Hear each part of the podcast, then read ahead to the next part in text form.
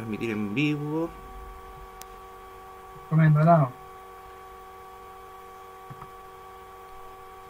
Ya estamos, si no me equivoco, ya estamos.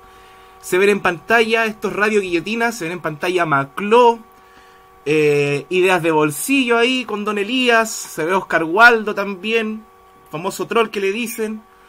Se ve por ahí Trinar de las Aves, el Ariel, compañero también de la voz del subalterno, está la Mary. Somos un grupo ya grandecito, van a ir llegando más personas. Invitamos a todos los que nos están viendo ya, gente que nos está esperando en, en YouTube, que le ponga ahí, que le pegue como dice el, este, te lo resumo así nomás, que le pegue una me gusteada, una suscribida al canal, compártelo con tus amigas y amigos. Así que bueno, eso, somos Radio Guillotina o Guillotina Radio, suena mejor.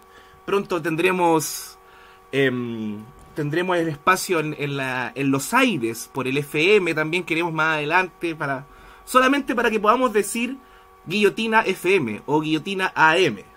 Así que bueno, solo eso, bienvenidos todos, toda la gente, somos Guillotina Radio, un, espacio para, mm, para que podamos expresarnos las distintas voces. Ya somos hartos programas, luego vamos a dar detalle eh, con detalle cuáles serán estos programas que están ya en la parrilla de la Guillotina Radio y cuáles se vienen también. Paso a saludar a la voz en off oficial de la Guillotina Radio. Maclo, ¿cómo está, compañero?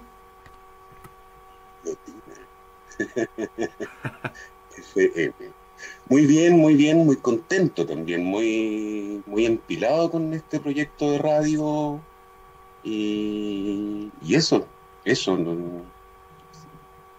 muy contento de estar acá. Sí, estamos todos contentos. ¿De dónde sacas tus ideas? ¿Cómo?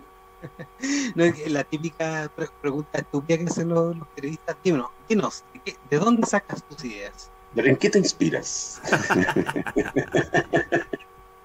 Tenemos a mi, a mi lado derecho de la pantalla también a Elías de Ideas de Bolsillo, que ahí estuve escuchando, me di el fin de semana de escuchar toda la parrilla. ¿Cómo está ahí, Elías? Muchas gracias, muy bien, gracias, saludos a todas y a todos. Muchas gracias, Kiko. Eh, muchas gracias por mm, incluirme en tu parrilla de este proyecto.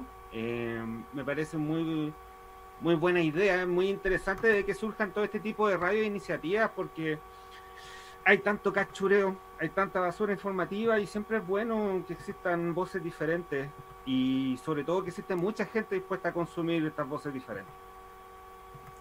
Sí, ya tenemos, ya nos empiezan a hablar personas que quieren sumarse a, este proyecto, así que por eso también estamos muy emocionados, no llevamos ni una semana y ya hay gente que como sabe que este es un espacio abierto, sin censura también, donde se cotejan todas las opiniones, em, por eso ya, ya es interesante para algunas personas que se han querido ir sumando. Abajo tenemos ahí eh, obviamente algunas de nuestras personas, nuestros amigos protegen su identidad, sabemos cómo es la cosa en estos medios de comunicación, somos, queremos, algunos toman medidas anti Carmen Tetera, anti experta en reggaetón, que son señores y señoras funas, así que ahí tenemos, ¿cómo está compañero? Eduardo, ¿me escuchas? Está ahí buteado. ¿No se escucha, compañero? Ahí sí, ¿cómo estáis? Bien, bien. Qué bueno. Tenemos también abajo a la Mary, compañera. No pensé que me iba a preguntar opinión, pues me siento estafado. Perdón, perdón, compañero, como te vi muteado, dale nomás. No, es que, bueno, todos sabemos que eh, ha existido un, proceso bien complejo de, de agotamiento de diversos medios de comunicación alternativos. Estoy pensando principalmente en Gamba que ya es un caso paradigmático de la, del declive de estos diferentes medios de comunicación alternativos que hay. Entonces, en vista de que se necesita una mayor acumulación de fuerzas sociales y junto de la mano de esto, de una mayor eh, capacidad de, de, nuestro pueblo de poder defenderse frente a esta arremetida neoliberal, y por supuesto esta reconfiguración de hegemonía de la élite, el estallido, necesitamos medios digamos, acorde a estas necesidades y qué bueno que, digamos, estas jueguen un rol importante en lo que se viene, que básicamente es crear las condiciones para volver a lo que fue el estallido, digamos. Entonces los medios juegan un, rol muy importante al respecto.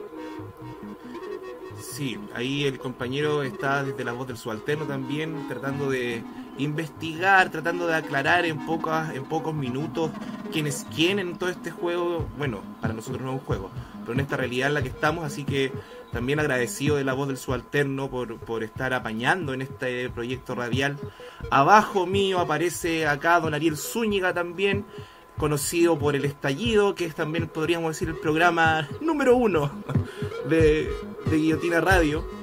Ariel se fue, está con la señal un poco lenta. Así que ahí si, si vuelve, le, le pedimos la palabra.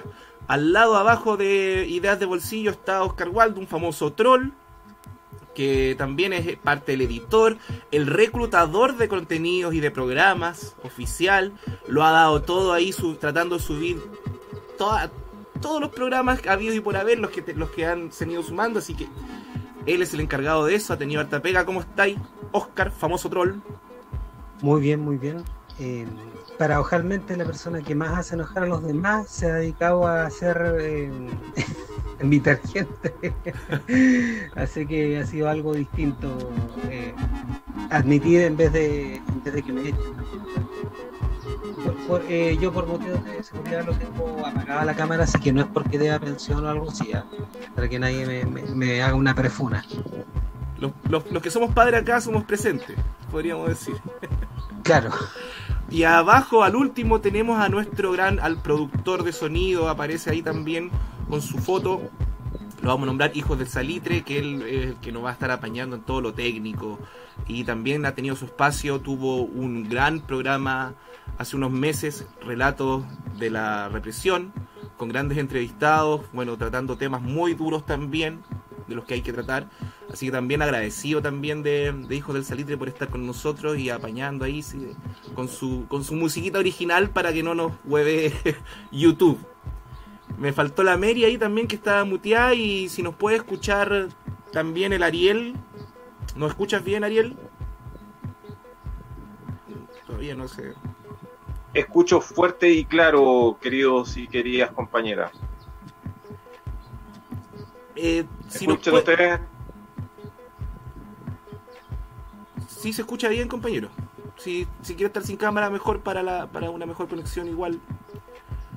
Cuéntenos, tengo internet de día domingo. En esta zona el día domingo se complica muchísimo, como, como suele pasar en los pueblos chicos.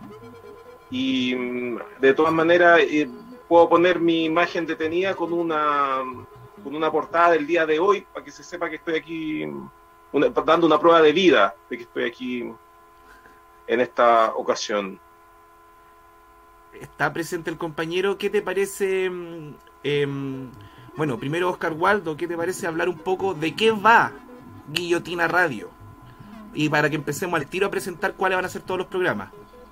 Bueno, es como una, asociación de distintos creadores de contenido, todos de cierto espíritu, podemos decir que octobristas, em, pero con completa libertad de, crear su propio contenido. O sea, acá no, no hacemos, em, como dicen los ingenieros comerciales, micromanaging ni, ni edición, como dice el señor Buffy, sino que cada uno tiene, tiene completa libertad y, de a poco ha sumado a gente y que le gusta la idea de compartir espacios y que y ser al final eh, ser libres de, decir lo que sea sin que sin que alguien le, diga algo así que eh, eh, se vienen varias cosas pues hace ayer estamos hablando con unas chiquillas de un colectivo de de mujeres realizadoras de cine y a ver si lanzamos un programa también con ella.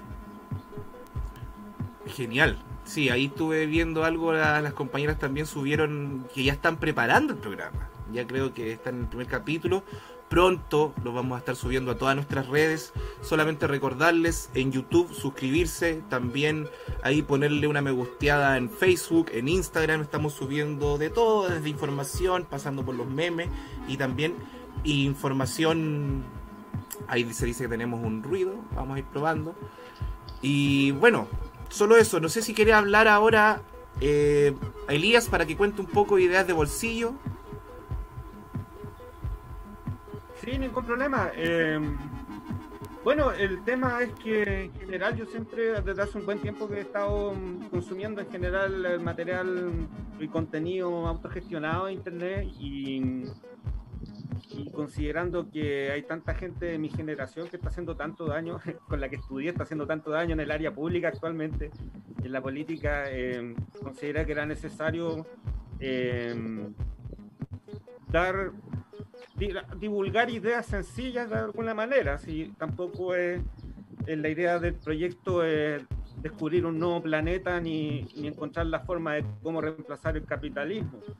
Em, de alguna manera es una situación que tenemos que generarla entre todos y precisamente para poder iniciar eso es la generación de em, actitud crítica, de, de conocimiento crítico que es una de las cosas que yo creo que más falta eh, comunicacionalmente, sobre todo en los medios mainstream. Está muy complejo competir con eso, eh, incluir nuevas voces, pero son las herramientas que existen y de alguna manera es lo que se hace y lo que se puede. Eh, ahora bien, la idea del contenido de ideas de bolsillo no son tan contingentes porque precisamente la idea es que sea que se pueda consumir eh, de forma temporal, que no esté relacionado con la contingencia, pero sin embargo son temas que, que trascienden eh, la contingencia y la, idea es que de alguna manera no pasen de moda. Eh, no sé, tengo cierta predilección sin perjuicio por el tema de la cinematografía, el tema de lo que es el área pública, de lo que son los conceptos públicos, de los conceptos filosóficos básicos, lo que el, no sé, por la titularidad de derecho, situaciones sociales en general. Eh, la idea de que se habla de ideas de bolsillo es justamente algo em, como son las ediciones de bolsillo de los libros, algo de divulgación, algo que no sea tan de fácil consumo, de hecho justamente por eso la idea es que no duren, no dura tanto, sin perjuicio de algunos capítulos en que sí me doy, la lata, pero no son tantos. Y, y nada, eh, la idea es eh, justamente abrirse a cualquier conversación en el futuro con invitados eh, que digan relación con precisamente generar eh, visión crítica, una posición crítica en general como la forma en que vivimos, cómo nos relacionamos y cómo nos relacionamos a través de, con el poder. Y eso es principalmente como lo que te podría decir, Kiko. y lo demás es más que nada que se que se metan a escuchar, si total la cuestión no les va a demorar mucho tiempo. Una lavada de plato y listo, ya tienen como varios capítulos cubiertos. Así que eh, principalmente eso más que era, estimado Kiko. Sí, ahí también vamos a hacer al tiro la invitación. Ya está el primer capítulo que es No eres tú, soy yo, Forrest, si no me equivoco, Forrest Gump. Sí, lo que pasa es que, claro, que, como te digo, la idea es siempre ocupar em, como aparato crítico en general elementos poperos muy básicos. De hecho, hay el segundo capítulo del, lunes, el viernes pasado de Condorito.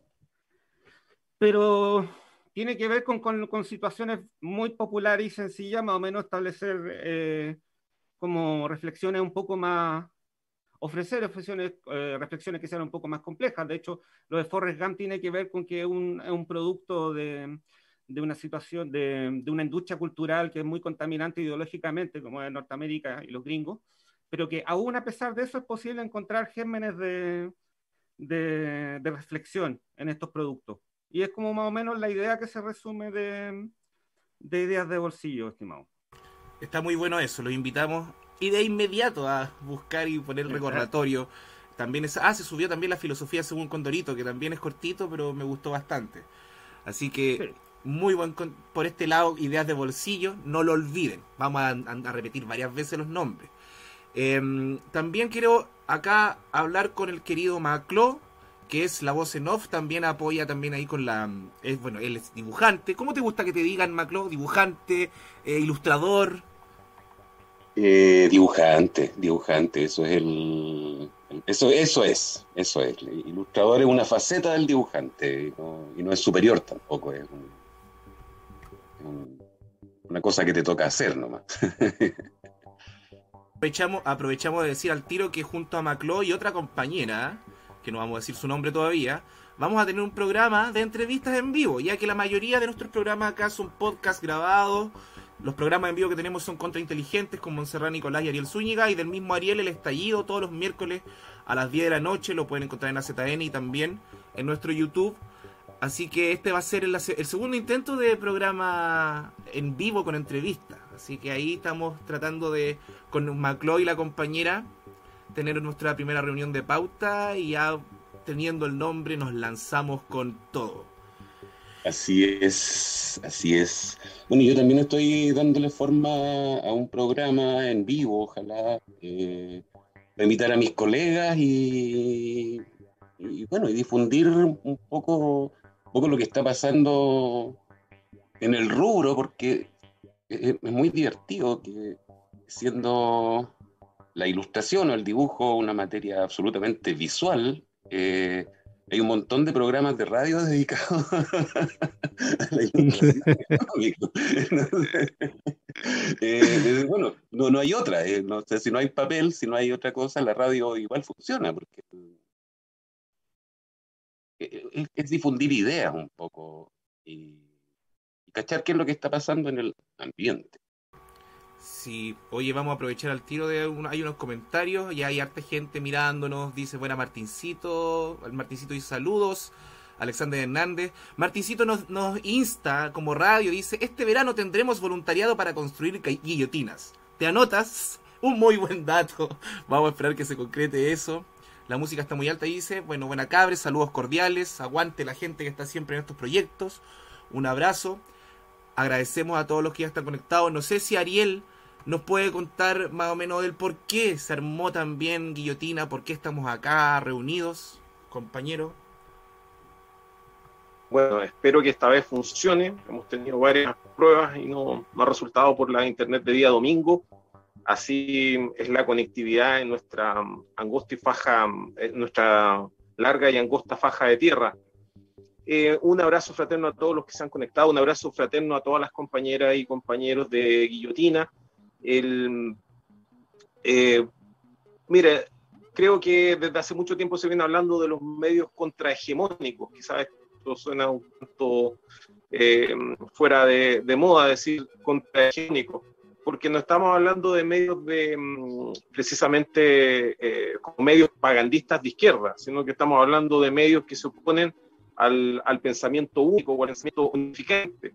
Y una, y una de las formas en donde se expresa el pensamiento unificante es el entender, es el tener una relación infantilizante con el público, de creer que el público solamente puede eh, entenderte en la medida de que tú difundas eh, material de muy poca calidad.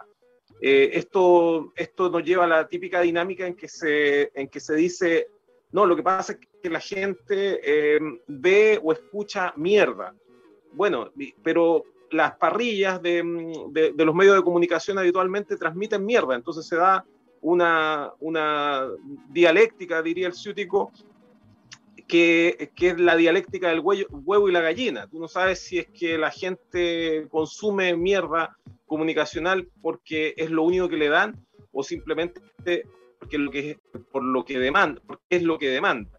Desde luego que nuestros medios y este intento de, de, de, de, digamos, de, no sé si será reconstruir lo que alguna vez fue el holding precario, pero me parece que el holding precario, eh, hay, hay algo del, de la idea del holding precario en, en esto de guillotina, de que um, nosotros aportemos cada uno dentro de nuestras capacidades.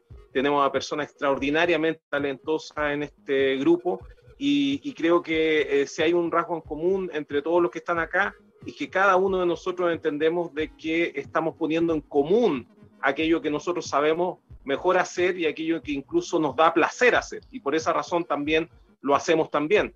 Y, y eso de ponerlo en común hace de que todos nosotros siempre nos estemos eh, sirviendo de esta mesa común eh, con, con contenido de primera calidad eh, y estamos también hablando de la cantidad de personas que están alrededor de nosotros, porque nosotros estamos sobre hombros de gigantes. Hay muchísima gente que contribuye, una comunidad muy, muy crítica y muy, muy erudita que está alrededor de nosotros y que permite que nosotros salgamos con un producto final y un producto final que no tiene la intención de, de consumirse y luego desecharse, sino que tiene la, la, intención de ser siempre una semilla y al mismo tiempo ser un fruto y al mismo tiempo ser eh, algo que, que, va circulando. Eh, se dice de que lo que nosotros estamos haciendo es, al menos desde la academia, eh, parte del tercer sector de la comunicación. Eh, yo, yo, yo, le diría que somos medios contrahegemónicos, contestatarios, rebeldes, eh, pero creo que lo más importante de nosotros es que nosotros no estamos eh, condicionados por las pautas que nos entregan los medios de comunicación hegemónicos. Nosotros no estamos replicando ni haciendo comentarios ni haciendo nota al pie de las pautas que nos colocan desde afuera. Nosotros hemos, eh, hemos conseguido construir eh, nuestro propio material y al mismo tiempo eh, nuestras propias voces, que desde luego son diversas y, y desde luego son, tan, son sumamente incómodas para muchos, pero al mismo tiempo muy reconfortantes, me imagino, para las personas que nos buscan y nos escuchan a través de los distintos medios que tenemos. Un abrazo fraterno a todas y a todos los que se han conectado en esta tarde en el lanzamiento de Radio Guillotina. Sí, solamente quería agregar a lo que dice Ariel de que mm, aparte de toda esta información que y todo lo que queremos, lo que estamos proponiendo, estas individualidades, a veces proyectos colectivos también, unidos en este gran colectivo, eh, están pequeños hasta, como decimos, nuestros, nuestros, nuestras salidas más artísticas. Tenemos el bestiario ahí que utiliza harto humor. Eh, también los llamamos a, a que hagan clic sobre el bestiario. La primera bestia fue Gonzalo Miller, la segunda bestia Javiera Parada. También ya estamos recibiendo invitaciones a distintas actividades de asambleas, por ejemplo, la propia Asamblea de la Población San Joaquín, que van a hacer conversatorio, también vamos a estar ahí. También nos han estado invitando constantemente al INDH, quieren que vayamos a transmitir desde allá, poder hacer un programa de conversación con los compañeros que están precisamente en esa toma eh, muy importante, que, ha tenido poca cabida también en los medios de comunicación, solamente algunos medios alternativos han cubierto eso. También vamos a estar hablando desde el Walmapu. Eh, hay, bueno, yo pertenecía al programa Río Revuelta, donde estuvimos conversando durante toda la huelga de hambre del año pasado de los Peña. Hay harta información que viene desde allá también, muy interesante, que vamos a estar recogiendo, la vamos a estar difundiendo, así que son muchas las cosas. También si usted tiene alguna asamblea o si está en alguna organización y necesita voz en este espacio, se la vamos a dar. Solamente contáctense, contáctense con, con, nosotros por Facebook, por Instagram, también por mensaje a nuestros correos. Así que abierto está eso. Eh, no sé si Oscar Waldo está por ahí para que nos, pueda, nos pueda... Te escuchamos. Eh, lo que decir que, que bueno que haya unas voces, sobre todo cuando una de aquellas voces es Mirko Macari, porque aparte de las leceras que dice, escucharla ya es un, es un disgusto. Eh, y, y, quizá hay los que los que tengan ideas de, de monstruos que quieran incluir en el bestiario, lo, nos van también comunicando para, para armar esos clips eh, que, que son tienen en parte verdad, pero también un, un giro cómico para, para, también tragar toda esa realidad horrible con un poquito de humor, dado que hay muchas cosas que no se pueden cambiar a corto plazo, así que también hay que tomarlo con humor. Oscar, y si nos podrías decir más o menos, más menos, de los que no están acá, los que no pudieron llegar a este live, ¿cuáles son los programas para que lo empecemos a nombrar casi eh, con una lista?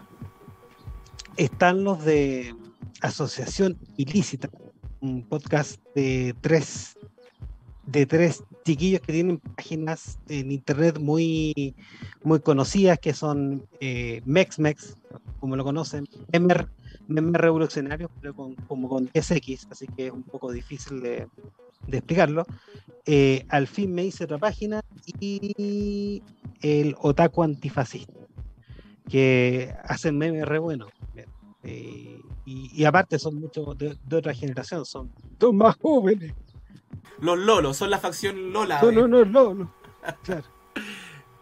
ya, hasta eso entonces tenemos asociación ilícita. ¿Qué más tenemos, compañero? Tenemos también, bueno, Héctor Vega nos manda unos audio, audios que editamos que son de comentarios y, y le pusimos la voz de la experiencia. eh, también pues, entre, entre lo que se trata de alguien que tiene experiencia y entre un, también un, un, un giro medio en chiste de que, de que el caballero tiene sus niños. Pero eh, es bastante bueno los clips que hace y una persona que piensa con, eh, con bastante claridad y sabe resumir ideas complejas en, en poco rato también. Entonces eso es lo bueno, que son clips que se pueden ir divulgando para que de repente alguien pueda, pueda interesarse en algo y decir, oye, si esto pasó, voy a ver cuándo, voy a ver ese dato. Eh, y, es, muy interesante porque son temas de actualidad. Por ejemplo, el, el, que se, el que hizo ahora del cambio climático eh, tiene mucho que ver con, con, lo que se está viendo ahora en Iquique, por ejemplo, con el tema eh, de, de, inmigrantes. Eh, imagínate que se esperan 7 millones más de inmigrantes para el 2030. Y bueno, él, él, es economista y sabe muy bien que parte de, la, de, lo que promueven los economistas neoclásicos o, neoliberales es justamente fomentar la, la, inmigración, porque eso hace cre crecer la economía, porque la gente viene para acá, eh, empieza a gastar dinero para comer, obviamente, para poder tener un techo, etcétera, etcétera, y eso va generando que, la, que haya más, mayor circulante y va creciendo la economía. Pero dejando de lado todo el tema social de la miseria que se está generando. Y ojo, que hay mucha gente que, que muchos adversarios que, que son que hablan de la inmigración como algo que se debería frenar, pero todos los que están de ese lado, eh, inclusive economistas por cast, defienden la inmigración. O sea, lo que va a pasar es que van a tratar de que se tengan todos los inmigrantes para Chile, porque así también eh, tienen mano de obra barata. O sea, todos los empresarios y los dueños de Chile y todos los teóricos que están con ellos saben que esa es la forma de que para un, un modelo, un sistema como el nuestro, eh, pueda alimentarse. Así que eh, hay hartas cosas interesantes eh, deducen eso, igual como el Ariel eh, hace sus visiones del estallido. Y bueno, lo mío siempre trato de ser un poco más liviano para no ser tan denso, ¿viste? Cuando me pongo a hablar en serio me pongo muy denso. Entonces, cuando trato de escribir, soy más. Eh, trato de ser un poquito más fome, pero simple. Sí. El, el, humor, el humor. ¿va? Eso va a estar bien cargado, claro. así que para los que no tengan muy buen humor, mejor no se suscriban a la página. No.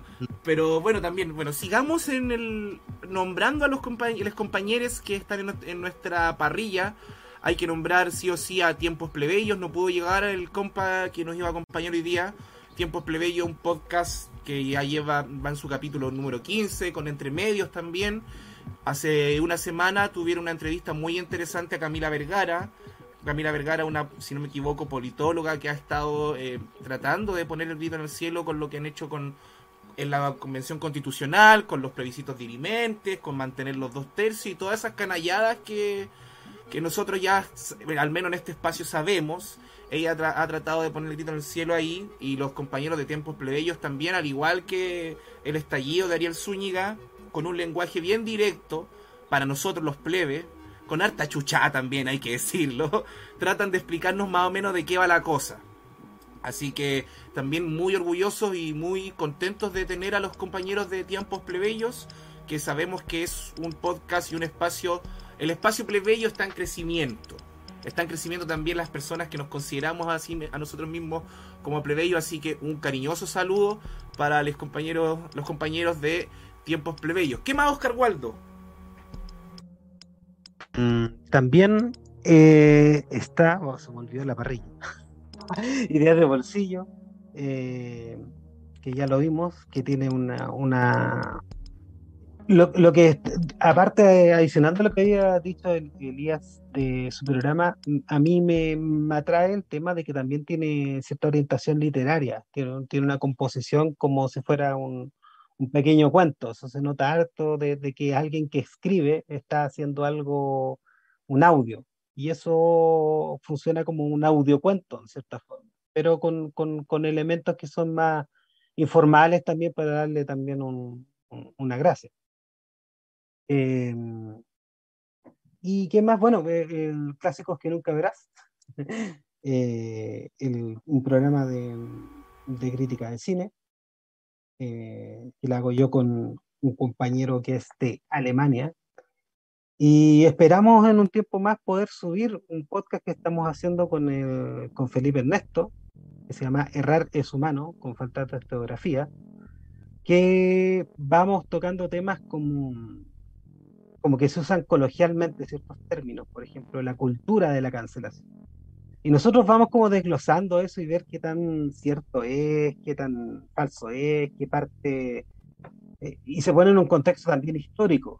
Y eso, contrastándolo con, con, más que nada, bueno, Felipe Ernesto es una persona que sabe mucho de lógica, entonces contrastando esos conceptos de, de qué es lo que hace que la gente hable de ellos, si realmente la ilación de todas esas ideas llega a la conclusión que se hace en los medios, que generalmente todos esos conceptos que usa la gente, eh, por ejemplo, la cultura de la cancelación, vienen de, de medios completamente ultra requete contra conservadores. O sea, todas esas ideas que vienen de Estados Unidos son divulgadas de, de, think tanks y de, y de medios completamente ultraconservadores y finalmente lo que tiene es que todo el mundo empieza a replicar eh, ese concepto que, que, tiene un, en base una idea bastante eh, bastante difícil de reconocer, ¿cierto? Que son cosas que, que, la gente los ve, pero, pero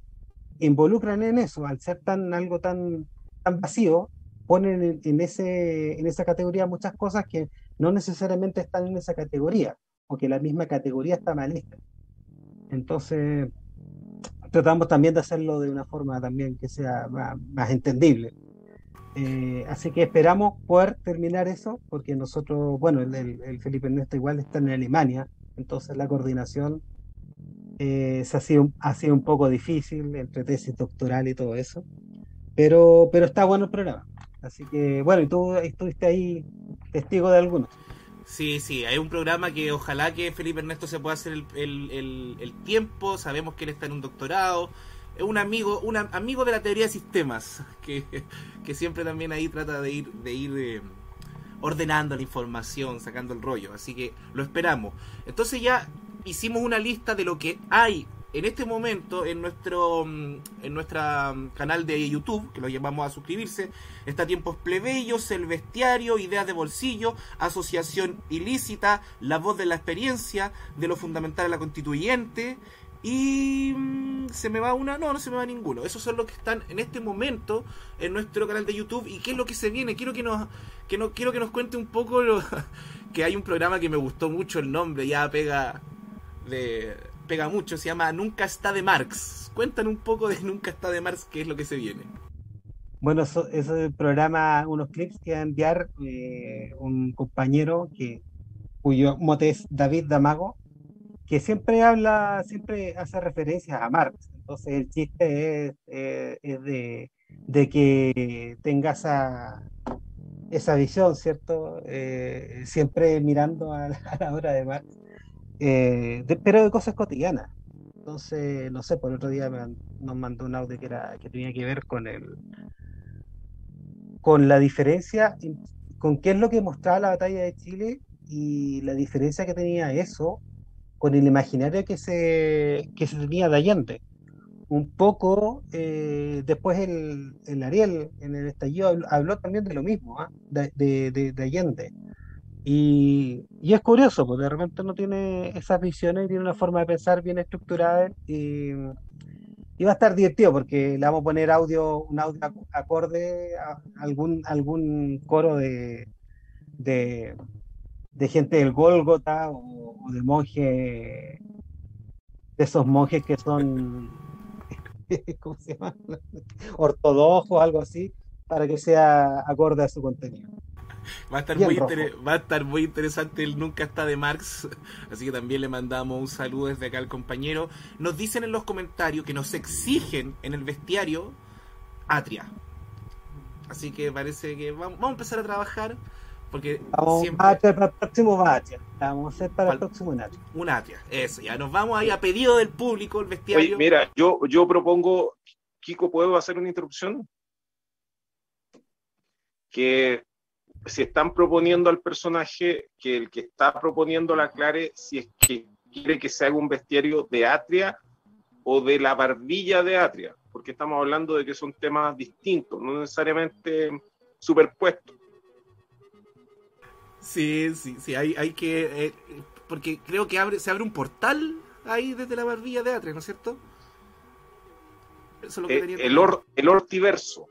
De, de, de, hecho, ahora en Twitter está existiendo un fenómeno de, de solidaridad por Atria de parte del, del mundo del, del, ortiverso que podríamos denominar ortoridad. Hay, hay una, un proceso de ortoridad con eh, Atria. Vamos, a quedar, vamos a terminar atriagantados. Oye, pero como decía el Ariel, estos weones, uno trata de no agarrarlos tanto para el hueveo, pero cada día salen con una, weón. ¿Qué onda, weón? Por favor. Ya estamos, hay harto material acá, Radio Guillotina Radio, en su semana o dos semanas de existencia ya tiene más de 40 videos, porque puta que nos dan material. Pero sigan así nomás, chiquilles. Y pero cosa... eh, para no cerrar el punto, Kiko, imagínate que los, eh, estas paradojas, el tres quintos, el tres quintos de quórum de la familia Atria está viviendo de esta weá, del proceso constituyente, sí, una... una empresa familiar. Oye, sí, la, también ahí hemos visto un, una pelea de sables entre mm, el Baza del, del 2013 con el Baza de ahora y también el Atria del 2013 con el Atria de ahora. Creo que ahí se están, se están pegando sus buenas puñaladas. Creo que sobrevive el, del 2021, sí. No, lo ver, esto fue tan desconcertante que yo Javier a parar y dijo, oye, pero el labo, sean coherentes. Qué Sí, ya. Vamos Javiera Parada vestida de blanco eh, al, al, frente del ortiverso para que nos sigan saliendo personajes de, de los ortiversos, eh, eh, evitando de que sigan existiendo estas paradojas espacio-tiempo, porque esta cuestión es como ya los capítulos finales de Futurama, con los, los, los basas del pasado contra los Atria del pasado, ya, ya es una weá que no entiende nadie. Uy, los weones ordinarios. Ya, pero bueno, como usted sabe, eh, también, bueno, se sabe, ya quisimos ponerle un nombre de choque, al principio pensamos en un nombre que, que, no se notara, pero al final dijimos Guillotina Radio, porque sabemos también que en otros medios se le hace difícil eh, criticar, por ejemplo, a la Convención Constitucional sin que le digan que le están haciendo el juego a la derecha. Acá no vamos a caer en eso, en esas trampitas, en, en esas palabras tan, esas palabras que palabrizan trampas podríamos decir. No vamos a caer en ese juego. Eh, así que, bueno, es para que vean más o menos todo lo que se viene. Y también quisimos tirar este espacio porque estamos en tiempos donde, donde muchos callan, donde muchos ni siquiera advierten lo que está pasando y que como los tuiteros se enteran cuando ya el hecho está consumado. Así que para todo lo demás, para, para poder adelantarnos un poco, y como dice el Ariel, si las ciencias sociales o si un analista o si algo, bueno, ya dijo que no es analista, no sirven, si estas personas no sirven para pronosticar o para adelantarse, ¿para qué chucha sirven? Así que estamos en esa, en esa campaña. Cuéntanos también, Ariel, qué es lo que se viene ya este miércoles, tenemos estallido, si quieren comentar la semana a alguien, compañeros, también dejo la palabra abierta para que puedan intervenir temas que han quedado pendientes en los últimos estallidos porque hemos, hemos tenido que mm, explicar en, de eh, asuntos que son bastante complejos y que, y que yo agradezco muchísimo que el público estallidista se haya, haya se haya mm, dado el tiempo y, y, la paciencia para poder explicar estos temas que, que, son bastante áridos, pero estamos obligados a poder entender lo que está ocurriendo, porque si no lo entendemos, esto, esto va a pasar por encima de nosotros yo creo que el, uno de los primeros temas sustantivos que está mmm, pendiente en este momento es lo que se llama eh, orden público económico. Resulta que mm, el orden público económico es el conjunto de normas que estructura, que, las normas sustantivas que tiene la Constitución de 1980 y que protegen al gran capital. Eso que algunos analistas le llaman, por ejemplo, el modelo neoliberal bueno, el, el mismísimo Jaime Atria, eh, Fernando Atria, dijo que, mm, citándolo a él, porque él, él se, se, ha sobreexpuesto con este tema, entonces es, es fácil eh, citarlo. Estoy, estoy, hablando del Atria del pasado, por supuesto. Él, él dijo que la razón por la cual se debía cambiar la constitución es para terminar con este orden público económico. ¿Mm? Esa es la razón.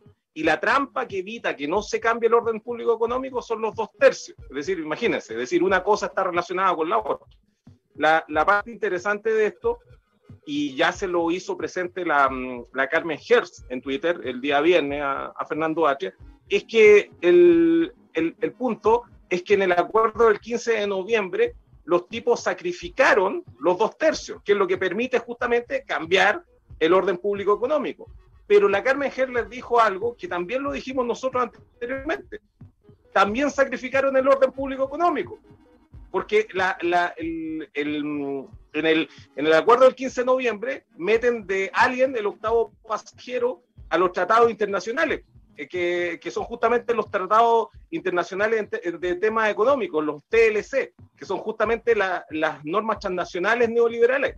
Entonces, resulta que al meter eh, a, lo, a, los tratados internacionales en el acuerdo del 15 de noviembre, y, y, y cuando, porque Atia dice que estamos escribiendo en una hoja en blanco, pero la, la, hoja en blanco viene escrita ya con los tratados, lo, con los TLC. Entonces, se supone que toda la razón para cambiar la constitución del 80 radicaba en que se cambiaban los dos tercios para cambiar justamente el orden público económico y ahora resulta que no, no, ya no podemos cambiar ni siquiera los dos tercios y el orden público económico en la, en la gran hueá que nos tenemos que bancar sí o sí porque viene prescrita en la, en la, en la constitución y da lo mismo lo que digan los convencionales constituyentes, es decir, independiente del... Es decir, salimos peor de lo que estábamos en la constitución del, de 1980. Y, bueno, y el otro tema que, que, me parece que está pendiente, y disculpen que nos metamos en esos temas que parecieran tan áridos, es que el otro tema es que el, el famoso dos tercios para cambiar la constitución es el mismo quórum que existe en este minuto en el Congreso Nacional. Es decir, la Cámara de Diputados y el Senado pueden cambiar la constitución libremente si que tienen los dos tercios de los, de, de los votos. Entonces, la pregunta es por qué hay una duplicación de funciones porque el Congreso Nacional sigue teniendo facultades para cambiar la Constitución y la pregunta es por qué no la Constitución eh, se cambia directamente desde un proyecto de ley en el, en el Congreso Nacional y nos ahorramos todo este chance. Eh, el, el, ¿qué, ¿qué, están haciendo los convencionales constituyentes si se supone que están haciendo las, do, las dos pegas se pueden hacer potencialmente en los dos mismos lugares? Esos son, digamos, algunos de los temas que yo creo que están pendientes y que necesariamente se tienen que tocar en el, en el estallido del próximo miércoles, pero como estamos completamente macondeados en, este, en esta entropía eh, no sé qué podría ocurrir de aquí al miércoles, ya estamos viendo lo que pasa con Piñera y que lo pillaron otra vez en, otro renuncio. A Piñera, un pequeño renuncio de miles de millones de dólares, eh, ¿para qué vamos a citar nuevamente al, al periodista puntarenense, el de la chaquetita chica, eh, pucha, no se nos olvide de que todo esto que ocurre, de que Piñera está robando plata, es gracias a que Gabriel Boric dio el voto en el acuerdo del 15 de noviembre. Yo creo que, es el, yo, creo que eso, es, eso es más o menos lo... Ese es el meme que se viene. Esos memes anunciados, bueno, todas estas weas anunciadas desde el 15 de noviembre, en realidad, weón. Hemos tenido que estar repitiendo los anuncios, lo que ya se dijo el 15 de noviembre, se repitieron los, los vicios, o sea, se mantuvieron los vicios de los que hablábamos desde un principio, así que, ay, harto, harto de cortar. Bonifacio Quintana nos dice a través del chat de YouTube, tengo buenas noticias, se murió el cardenal Medina. Mira tú. Pandora Papers, otra razón más para meter preso a Piñera, que debería estar preso desde el 20 de octubre, creemos. Eh, Oscar Waldo.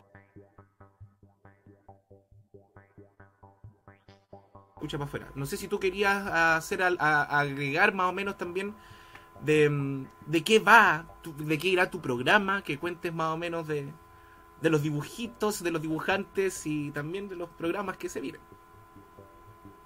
Eh, no sé, no tengo, no, no hay detalles todavía. Estamos en formación, estamos, estamos en, en eso. Yo, yo, yo preferiría darle la palabra a la Mary que ha estado ahí calladita, casi de adorno, si está ahí en condiciones, tu audio... ¿Me escuchan?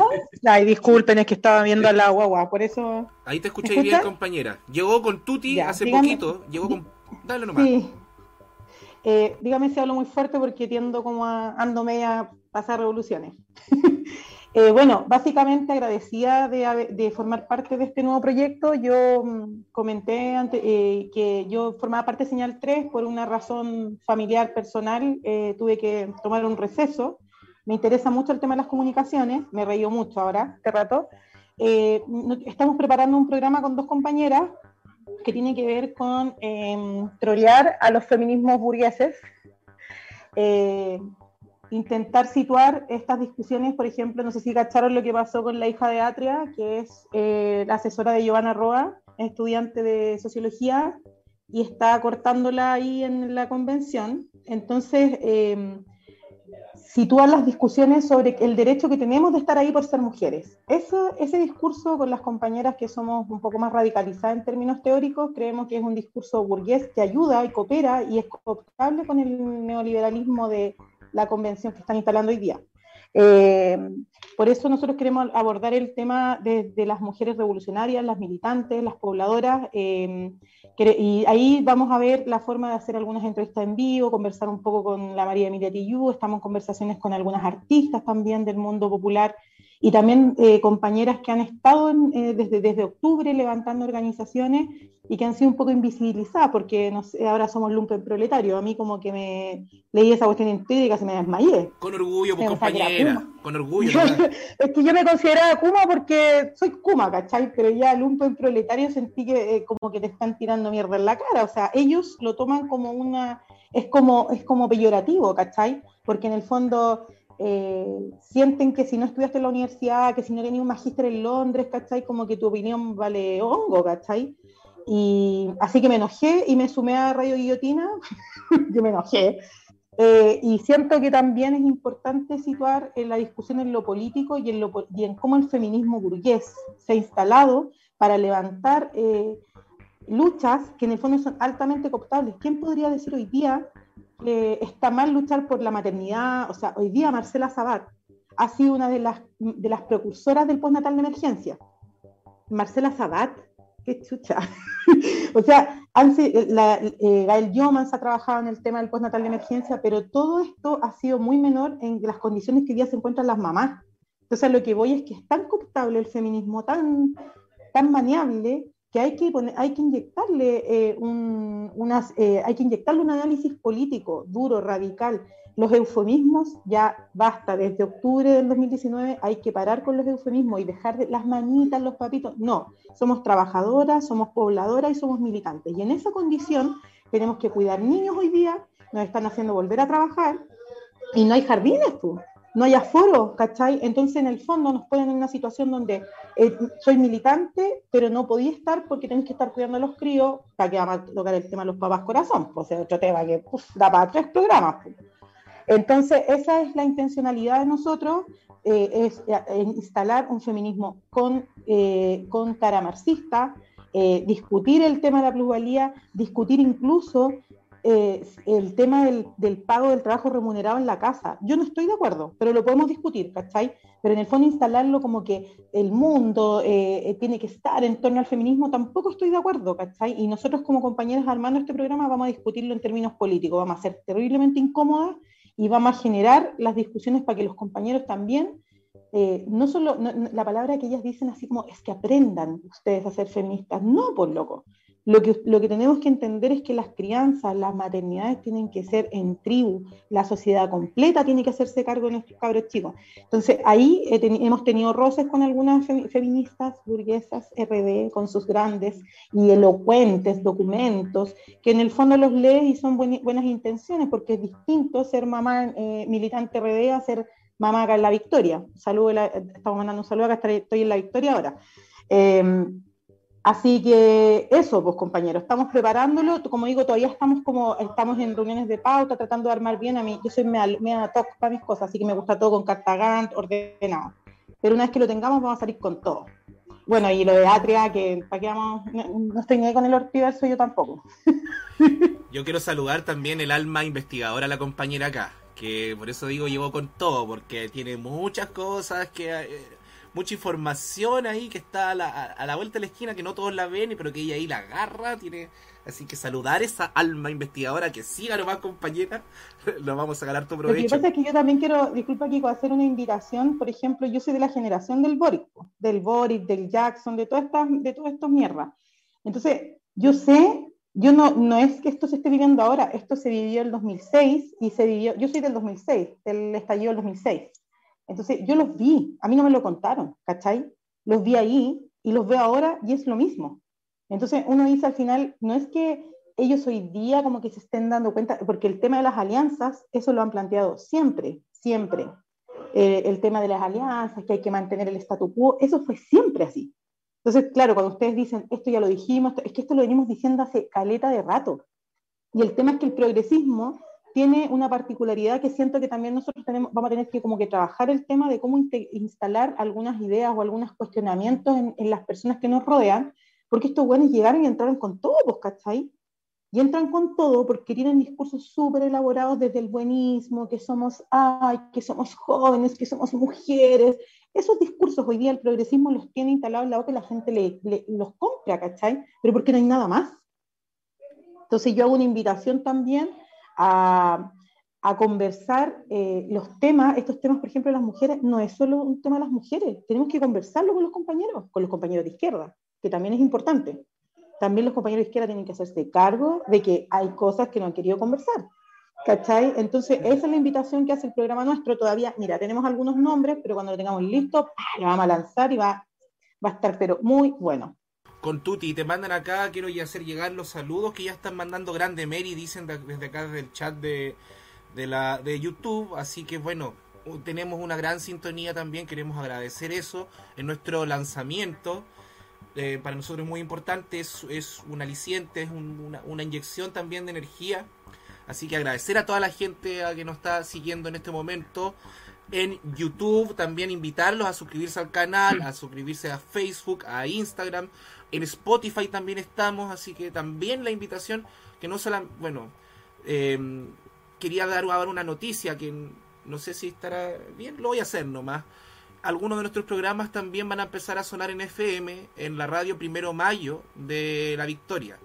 Así que ahí también, muy probablemente, nuestro programa que hagamos con Macló lo vamos a hacer en vivo y, y desde allá, desde el estudio de la radio Primero Mayo, que se que nos están, nos están acogiendo como nosotros como radio naciente, ellos que ya tienen experiencia nos están acogiendo y recibiendo en su espacio, así que desde acá también un, salu un, caludo, un caluroso saludo a todos los compañeros de la radio Primero Mayo, radio histórica acá de la población La Victoria, así que la Victoria ahí vemos también que están en, lo, en los mensajes ahí ya manifestándose. Quiero dejar abierto el micrófono, ¿alguien quiere agregar algo, compañeros?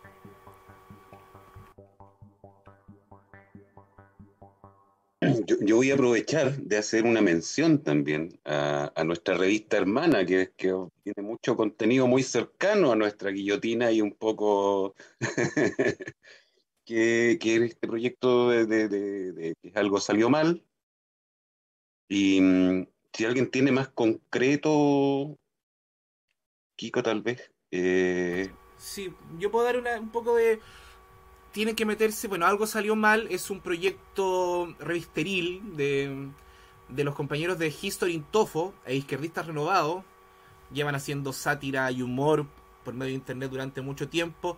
Eh, sabemos también por qué queremos, bueno, decirlo, queremos llegar al papel prontamente porque sabemos que Facebook también siempre ahí tiene problemas con los algoritmos, de que a veces silencia ciertos contenidos, no deja que, que se pueda difundir ciertos contenidos, así que solamente también ese saludo y llamar a que se conecten, que pongan ahí algo salió mal.cl y si ustedes ponen una luquita, se puede llevar los siete números en PDF que ya lleva algo salió mal. Hubo el primer número, salió, si no me equivoco, en noviembre del 2019, segundo número ya a mediados del 2020 y han seguido tirando sus números y ha, bueno, ha tenido una muy buena recepción, por lo menos de las personas que lo han leído, los, los que colaboran. Así que también estamos, necesitamos llegar al papel, queremos llegar a distribuirnos en algún momento, así que algo salió mal.cl con una luquita tienen tremendo material. Llevan siete ediciones, cuál de todas más chistosa, humor negro, humor político, sátira, escritores muy buenos. Queremos mandar también un saludo a, quien también se unió,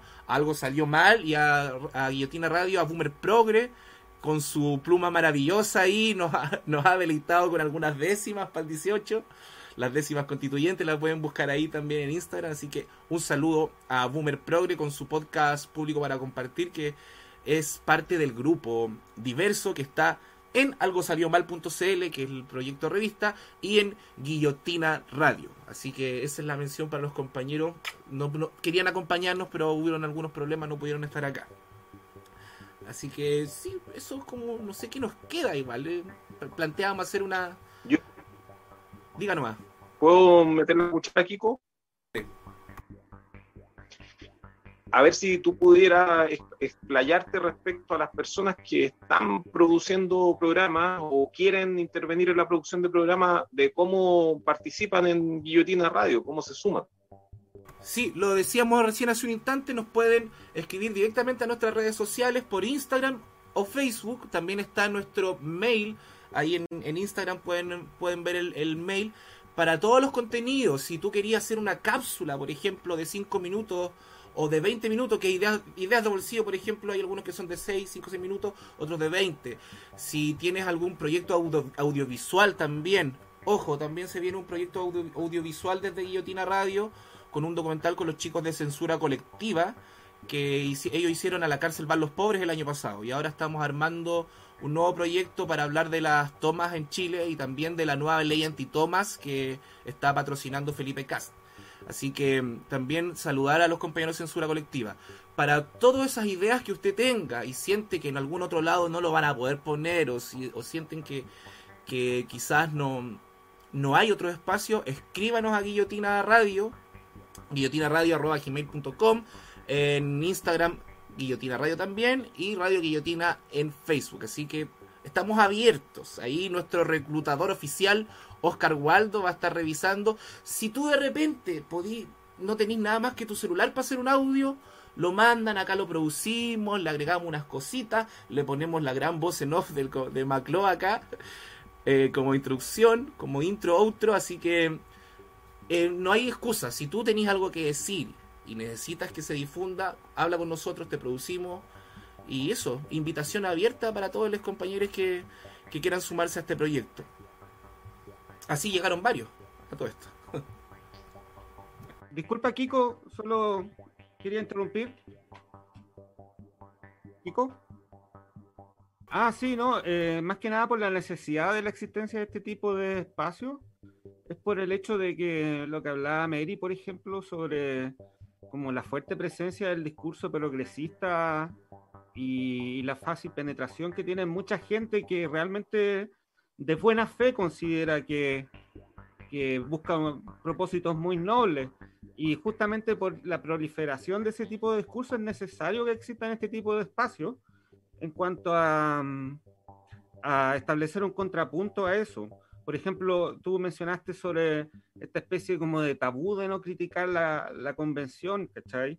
Eh, a mí me encantaría equivocarme y que la, la convención saliera magnífico, pero este país tiene eh, grietas y problemáticas que son mucho más profundas que una, que una constitución. Eh, toda vez que la constitución tiene una aplicación que se basa sobre instituciones públicas y, que están tanto más podridas, como por ejemplo el Poder Judicial.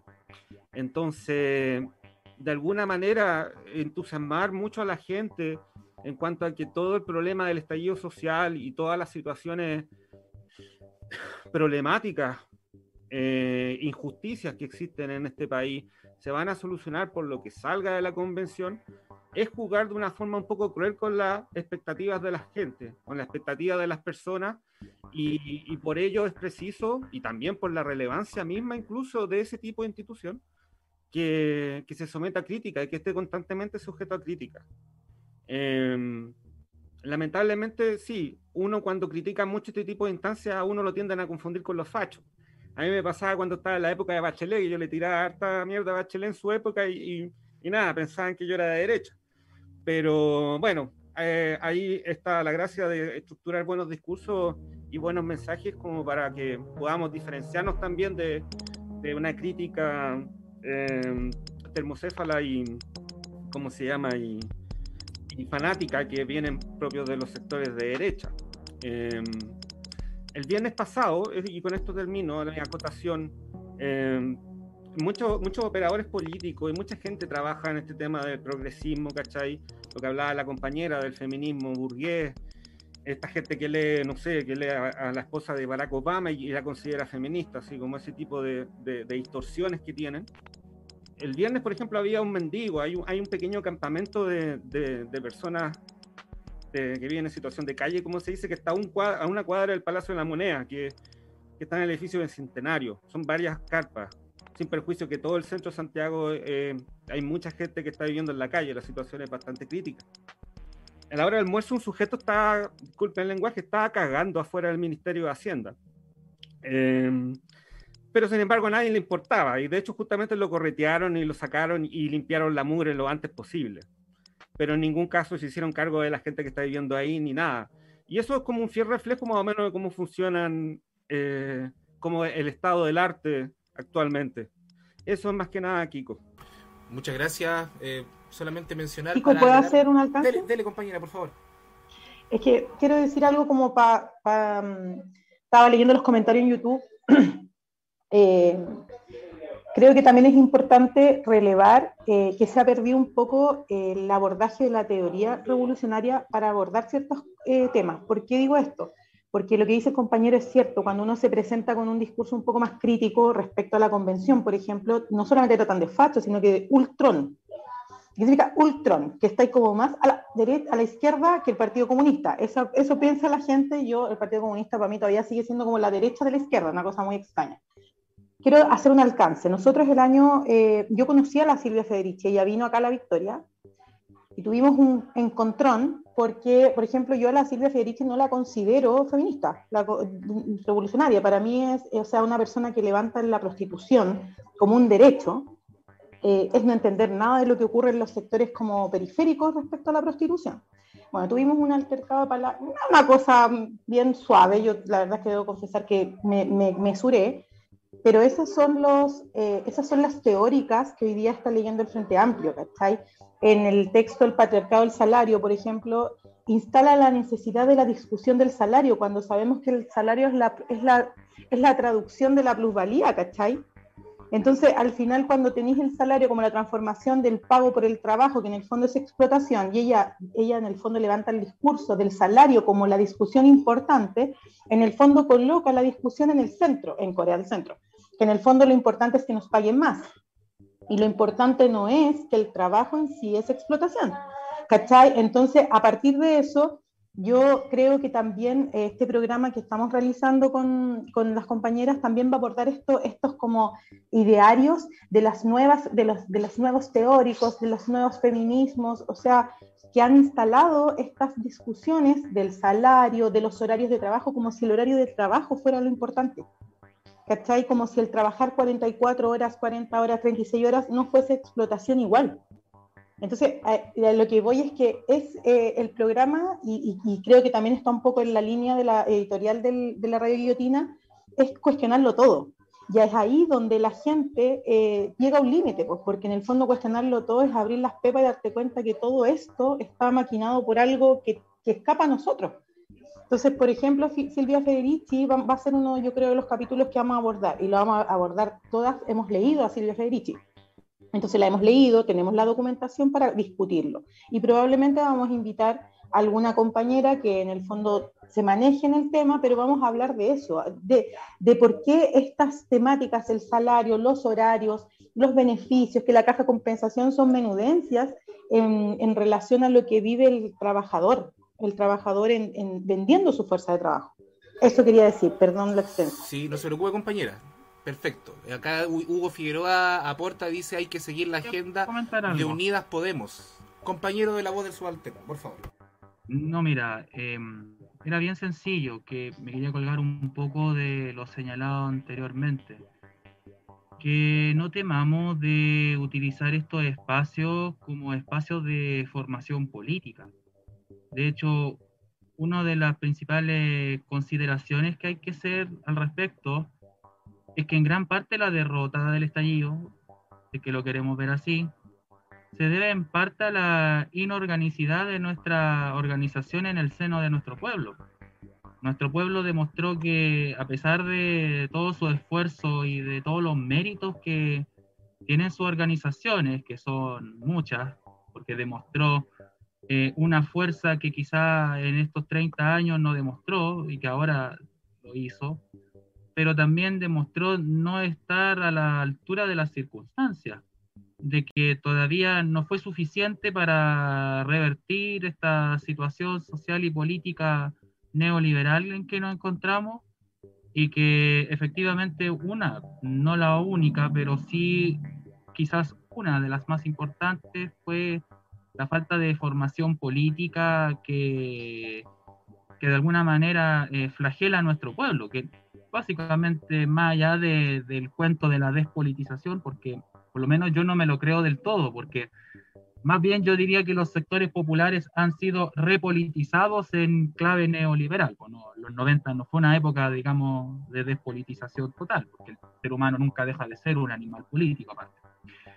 Entonces, esta reconfiguración ideológica tiene que ir de la mano con que en la medida de que hay una viabilidad revolucionaria, varios sectores se vayan sumando, quizás los amarillos, todos esos sectores, digamos, que eh, están un poco en esta, en esta zona liberal coreana del centro, se vayan sumando en la medida que el proyecto revolucionario realmente tenga viabilidad y no sea solamente un conjunto de palabras, memes, frases bonitas, sino de que tenga una viabilidad política real, una capacidad operativa real en nuestro pueblo y que efectivamente pueda permear eh, de una forma directa sobre las organizaciones territoriales y sectoriales.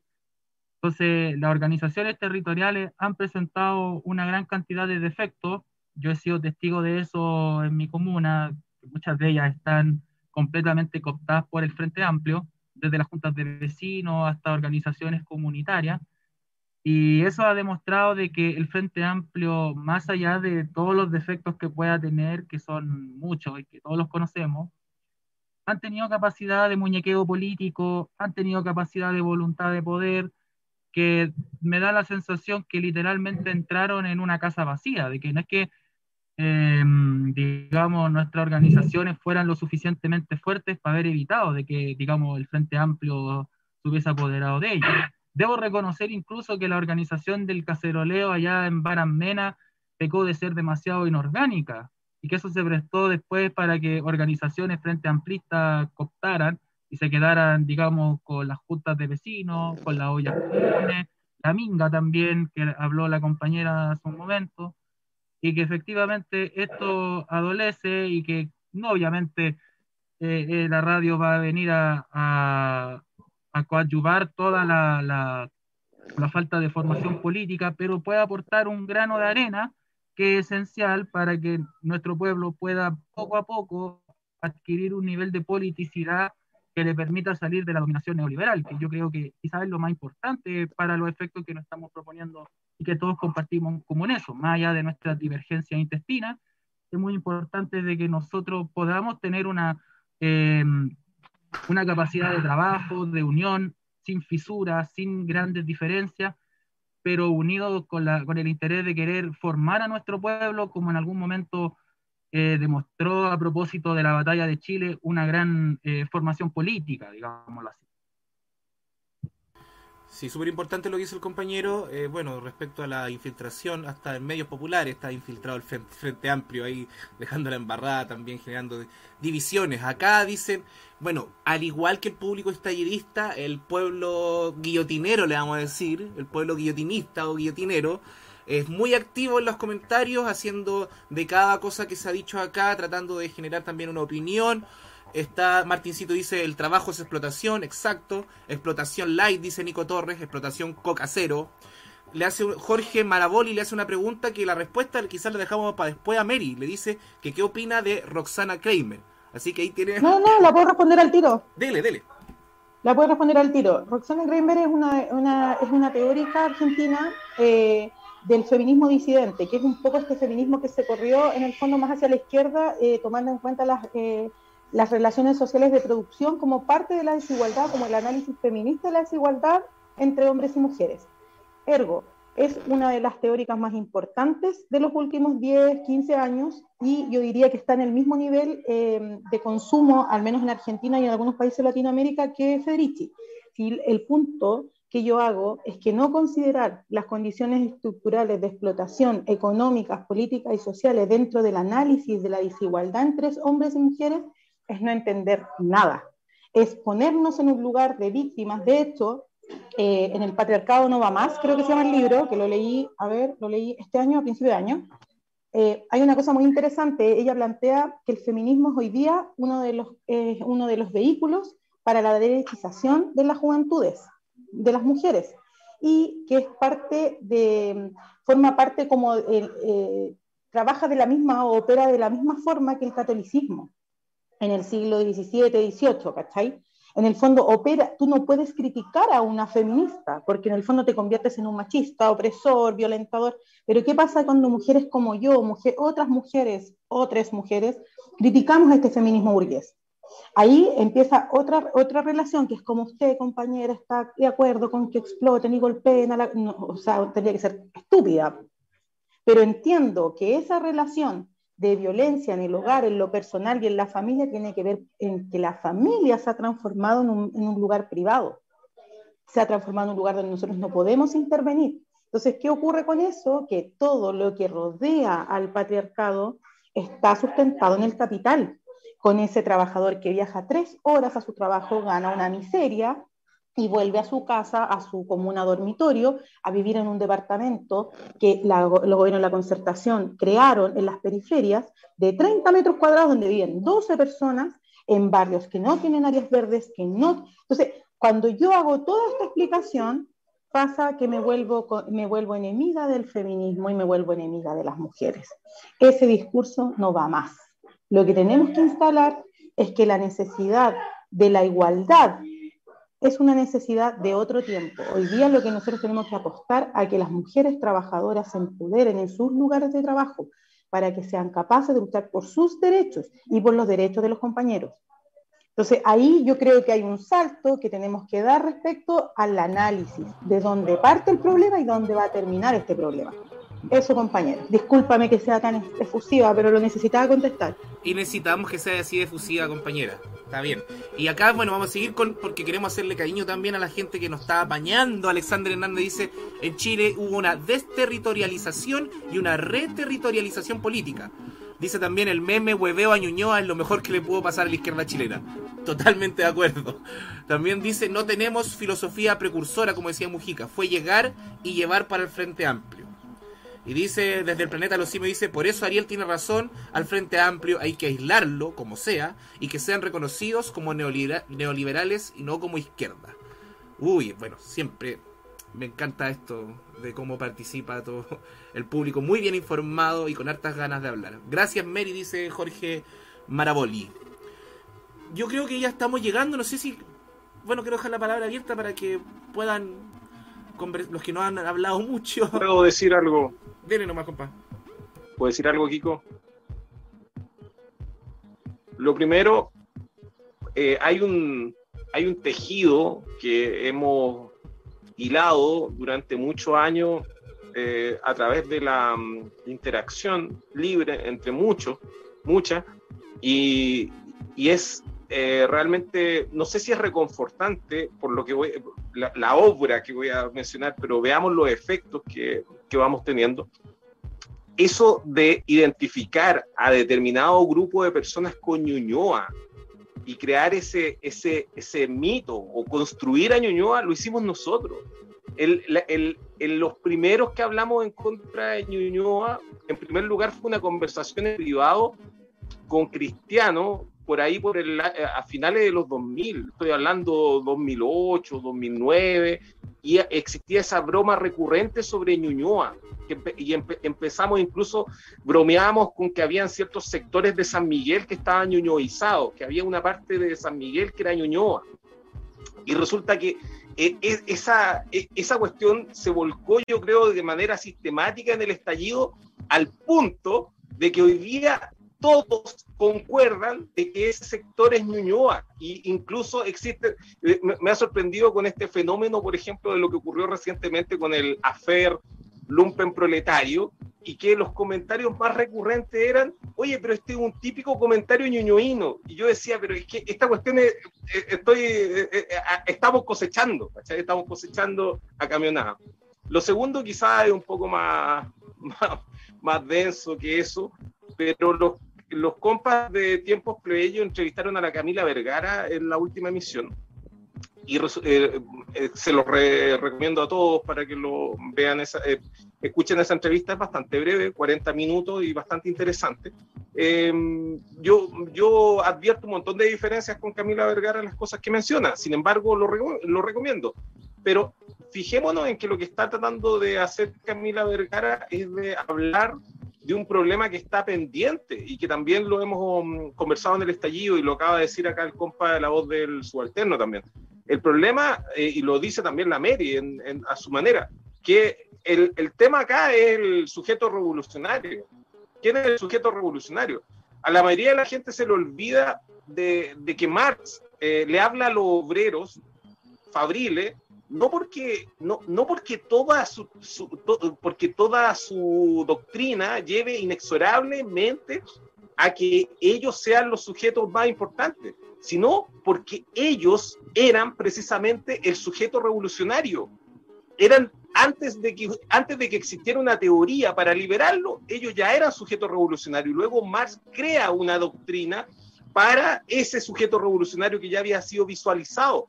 ¿Y por qué razón? Porque los vestidores de los grandes complejos fabriles, perdón, el lapsus, de los grandes complejos fabriles, eran el auditorio perfecto para que un compañero se subiera y le hablara a cientos y a miles de trabajadores que estaban exhaustos y chatos. Y había que, y había que juntar, eh, eh, ellos ya, el capitalismo ya lo había juntado. Era cosa de subirse eh, a una tarima y hablarle a todos. Y, eso es lo que se hizo en el, en el siglo XIX, y eso es lo que conocemos como movimiento obrero, y eso es lo que conocemos como marxismo, y eso es lo que produjo las revoluciones del siglo XX. Entonces, existía un auditorio y estaba lista la audiencia. Y resulta que lo que nos hemos venido devanando el coco es respecto a, pucha, ¿cuál es el sujeto revolucionario? Bueno, resulta que ahora tenemos otros, otros eh, vestidores de, de fábrica y, esos otros vestidores son estas mismas actividades. Nosotros estamos predicando y estamos predicando por la emancipación.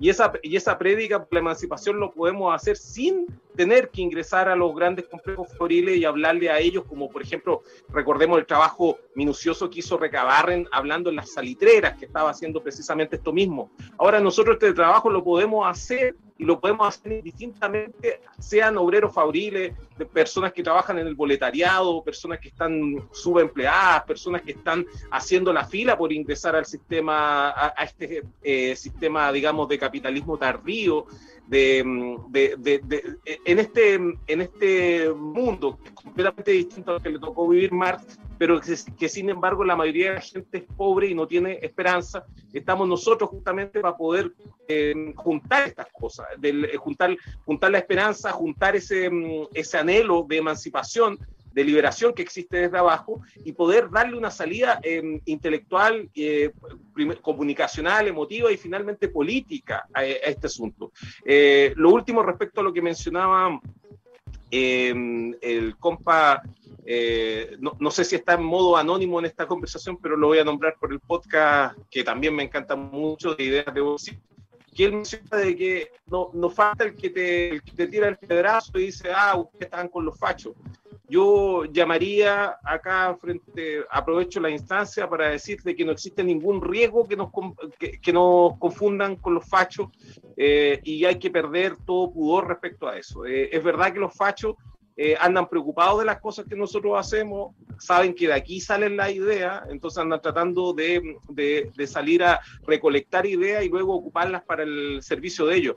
Pero la intencionalidad es completamente distinta. Como hemos, como hemos mencionado, desde la izquierda nosotros estamos eh, por la emancipación del, ser humano, por destruir todas las formas de opresión, y la, y la gente de la derecha está por la conservación de las formas de opresión o incluso por la eh, reestructuración de la sociedad. Hay personas que creen que ellos están, que, que, ser de derecha es estar siempre en contra de los cambios. Hay gente de derecha que quiere que, se re, que la sociedad se reconstruya, pero eh, con, con, fines aún más opresivos de los que ya tenemos. Entonces ahí están las, la, la, las distinciones que son clave eh, entre nosotros. Nosotros estamos por la liberación y ellos están por la opresión. Entonces, el, el que utilicen a nuestra idea con, el, con fines opresivos sin, significa que solamente pueden ocupar aspectos de nuestra idea porque nuestras ideas no se venden por parte. Y nuestras ideas en, total, en, en, totalidad y en su, en su completitud son ideas revolucionarias y son ideas emancipatorias. Y por lo tanto de que tomen algún aspecto de lo que estamos haciendo nosotros, la verdad es que a, a mí me tiene sin cuidado y hago un llamado a toda la gente a que se olvide de lo que está haciendo la derecha porque en realidad de la derecha no hay nada útil que sacar en este minuto salvo observarlo a veces desde arriba, eh, mirar cómo, cómo, cómo, están, cómo están haciendo las cosas simplemente para no perder el, no perder el rumbo, pero la verdad es que eh, dejen de ocupar el tiempo en obsesionarse en lo que están haciendo ellos y en, su, eh, en sus pequeñeces y concentrémonos en construir un sujeto revolucionario, llamémoslo sujeto plebeyo, como piensa la Camila Vergara, llamémoslo sujeto mestizo, como lo llama Gabriel Salazar, o, o, o veamos, o pongamos esas cosas en función y porque, lo, porque el, el hambre por, por cambio eh, se ha sostenido. Y como también dijo el compañero de, de Ideas de Bolsillo, eh, la verdad es que esta, este proceso constituyente no es nada más que pasar un paquete de, de, de comida chatarra a, a, un pueblo hambriento y, por lo tanto con esto alcanza a masticar un rato, pero el hambre lo va, lo, va a seguir acosando, asolando, y en algún minuto ese hambre va a ser insoportable y ese hambre es hambre de emancipación. Así que mm, eso querías compañera, compañero, un abrazo ferno. Sí, bueno, del fascismo solamente para hablar como arqueología, como lo hace también el, que también va a tener un espacio en este programa el compañero querido Julio Cortés, abogado también, sobre derechos humanos, él habla de criminalización, también sobre la criminalización de la infancia. Sacó un libro hace poco que lo tuvimos en, en nuestro programa anterior, Río Revuelta, cuando hablamos de posfascismo también con Monserrat Nicolás y Ariel Zúñiga. Así que solamente para eso, saber para en qué están y cómo se están organizando, porque ideas sabemos que no vamos a sacar de ahí. Y también, bueno, es hacer para todos los que piensan que le hacemos el juego a la derecha, no, nosotros acá hacemos formación política con suerte para entender a la derecha, siempre también desde la izquierda. Eso no tenemos tampujos en decirlo, ni tampoco vamos a entrar en lo que en lo que hacía el Frente Amplio cuando nació, de que no somos ni de izquierda ni de derecha, que sabemos más o menos para dónde va eso. Yo quería mencionar una cosa, si me lo permiten, pero bien breve. Dele, compa. Que, mm, bueno, yo creo que ya el principal avance que podemos concluir de este espacio es que ya el, el, gran avance es que estamos juntándonos, de que estamos organizando un proyecto sobre la base del material humano que tenemos presente. Porque no es que nosotros tengamos un proyecto escrito y de ahí se lo presentamos al pueblo, sino de que este proyecto lo estamos escribiendo con el pueblo, sino es una, es una co coacción con el pueblo. O sea, coacción de, de, acción al mismo tiempo, digamos, no coacción que lo coaccionamos, me entiendo, ¿ya? Eh, entonces, ya estamos presentando un proyecto de, que está dentro de lo, del seno de nuestro pueblo y que por lo tanto no es que nosotros vamos a presentar un, un, una declaración de principio eh, del 15 de agosto del 65 con toda la, la vanguardia revolucionaria y no, no, no, no, no, no, no somos como el mío. Eh, tenemos un proyecto, pero esta lógica, yo creo que parte de la base de, de, entender el material humano que está en el seno de nuestro pueblo, como lo podríamos llamar plebeyo, mestizo, ambulante, migrante, mujer obrera, trabajadora, eh, de todos los que forma parte de, esta, y por eso mi chapa es subalterno, porque con esto abarco todo lo que tiene que ver con aquellos sujetos oprimidos, ya sea por su religión, porque son árabes, porque son afrodescendientes, porque son mujeres pobres, porque son eh, sujetos eh, mal proletarizados, o sea, todos los sectores básicamente o actores sociales eh, de nuestro pueblo que, que tenemos que conocer y que tenemos que estar ahí y de algún modo no se puede hacer un proyecto con una base popular de espalda al pueblo, sino entrando dentro del mismo, porque yo mismo me considero como tal, y eso ya parte de la base de mirarnos a nosotros mismos y conectarlo con, con nuestra propia materialidad que, tenemos dentro de él. Porque se han dado muchas propuestas en diversos sitios y espacios donde hay, no hay pueblo, donde no hay un sujeto popular eh, que puede ser conductor o no, que le pueden entregar esa conducción o no, pero muchas veces son ajenos o funcionan en ciertos espacios populares, pero funcionan un poco como en lógica casi isleñas, casi insulares, aislados del- de, toda la gran masa social.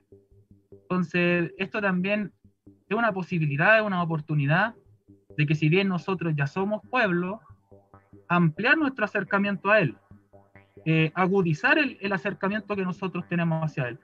Y si bien nunca se va a dar del todo, pero sí agudizarlo tanto como se pueda, eh, conociéndolo dentro de su realidad material y que obviamente eso permita que este espacio sea un lugar de que agudice que eh, su conciencia de clase, básicamente. Es un espacio que aúne su conciencia de clase, básicamente.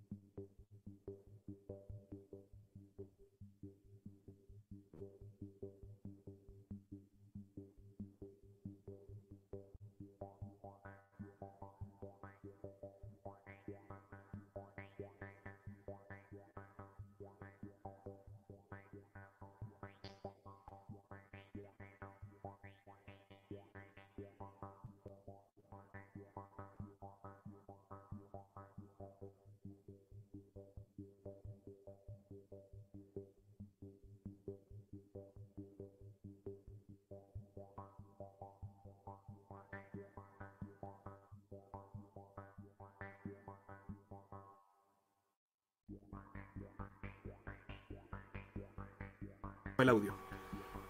Que yo tengo acá dos. Me dicen que se fue el audio, eso. No se escucha. Y ahora sí. Hugo Figueroa, disculpe. Catalina, todo. Em, vamos a mm, solamente eso, repetir, como ya no lo, escuch- como no lo escucharon, eh, repetir el agradecimiento a todas las personas que se conectaron con nosotros, que van a seguir conectándose, repetir la invitación a que le hagan a sus familias, compañeros, compañeras, porque hay una explosión, como decíamos, una explosión de creatividad en, en este espacio en Guillotina Radio. Todavía no sabemos cómo le vamos a llamar a nuestro público, guillotinistas o guillotineros también, pero, mm, pero eso, por mi parte muy contento con todas las personas que están apañando en esto, queremos, vamos a seguir recibiendo, insistir también en de que si usted tiene algo que decir, si usted y, si no tiene los medios, con un simple audio de WhatsApp nosotros ahí lo, lo producimos, lo arreglamos y, y podemos generar generar algo bien bonito. ¿Quién se metió acá al Zoom? ¿No está más ahí? Si Una, una última cosita, Ah, una última cosita. póngale. Eh, eh, eh, eso, eso sería un, un operador de guillotina. Claro. Y, y- y bueno, a mí me, me- me- me parece también que, que Guillotina Radio va a ser una especie de decodificador entre mucha teoría que, que intelectual que, se está masticando de, manera de, de- ser procesada y decodificada para que nuestro sujeto revolucionario la entienda. Y creo que ese es el gran aporte. El, el- este- cambiar de lenguaje eh, sin perder la, la profundidad. Es- eso es por lo menos la pretensión. Nos sumamos todos, yo creo, a lo que menciona el compañero Macló. Eh, bueno, solo eso, nuestras redes abiertas, nuestro espacio. eh, insistir en agradecer a todos que han participado. Mary, muchas gracias. Eh, vamos a estar esperando ansioso tu programa. También ah, va a haber otro programa de compañeras, un grupo de seis compañeras que van a estar por toda Latinoamérica. Ahí se van a ir intercambiando los días que van a participar, pero que ya están en guillotina. Se viene el programa con Maclo y también con la compañera Cata. Se vienen hartas cosas eh, nuevas y nunca está de Marx. No sé si voy a poder nombrarlos a todos ahora, pero es un grupo grande, diverso, eh, muy interesante, muy creativo. Así que solo eso, agradecer. ¿Alguien más que se quiera despedir? Palabras finales. ¿Nadie? Ya. Lo damos por cerrado entonces. También acá de agradecer a nuestro querido amigo de Hijo del Saltlitre que con su música ay, que nos estuvo apoyando técnicamente con el sonido. Solo eso, muchas gracias a todos. Llamado a suscribirse al canal a Guillotina Radio de YouTube. En Facebook también subimos. Suscríbanse a la voz del subalterno. La voz del subalterno. También ahí en. Sí, también en, en- en los, en los Spotify busquen también, aparte de Guillotina Radio, a los tiempos plebeyos, también a ZN Ariel Zúñiga con el estallido, que también sube ahí los contrainteligentes, todas las redes posibles, hay muchas formas para poder escucharnos. Eh, si a usted le complica YouTube, está Spotify, si no tiene Spotify, está también Facebook, y así vamos a estar en muchas redes. Muchas gracias a todos, guillotineros, y nos estaremos viendo. No, no va a ser la primera ni la no va a ser la última vez que nos juntemos este grupo, este grupito diverso. Eso, muchas gracias compañeros. Esto ha sido el lanzamiento oficial de Guillotina Radio y nos estaremos encontrando nuevamente. Hasta luego. El miserable presidente de la República dijo que estaban en una guerra contra un enemigo tremendamente poderoso. Nosotros somos tremendamente poderosos. ¿Por qué? Porque si ustedes tienen lo único más importante en una guerra, el coraje. Eso es lo más importante. Ustedes tienen todo el coraje del mundo, pero hay que estudiar, hay que pensar, hay que organizarse, compañeros, por favor. Hay que organizarse bien, dar bien los pasos, engañarlo, dar alguna vez un pencazo fuerte a uno de ellos. No moretoncito por aquí o por allá. No, compañeros, estábamos en una guerra, ellos dijeron. Asumamos eso. Esto no es un juego. No un salir a tirar piedras. Aquí se nos va la vida. ¿Cómo se le fue a Aníbal? ¿Cómo se le fue a mi Rafael? A mi Eduardo y a mi Pablo. Se les fue la vida a todos los que salieron a la revuelta y fueron asesinados por estos cobardes. Porque este gobierno ha hecho más cobarde esta policía que nunca.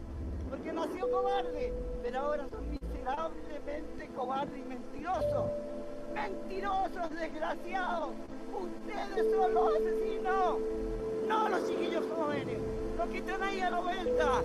Escondidos. Esos son los asesinos. No los jóvenes. No ustedes. No nosotros.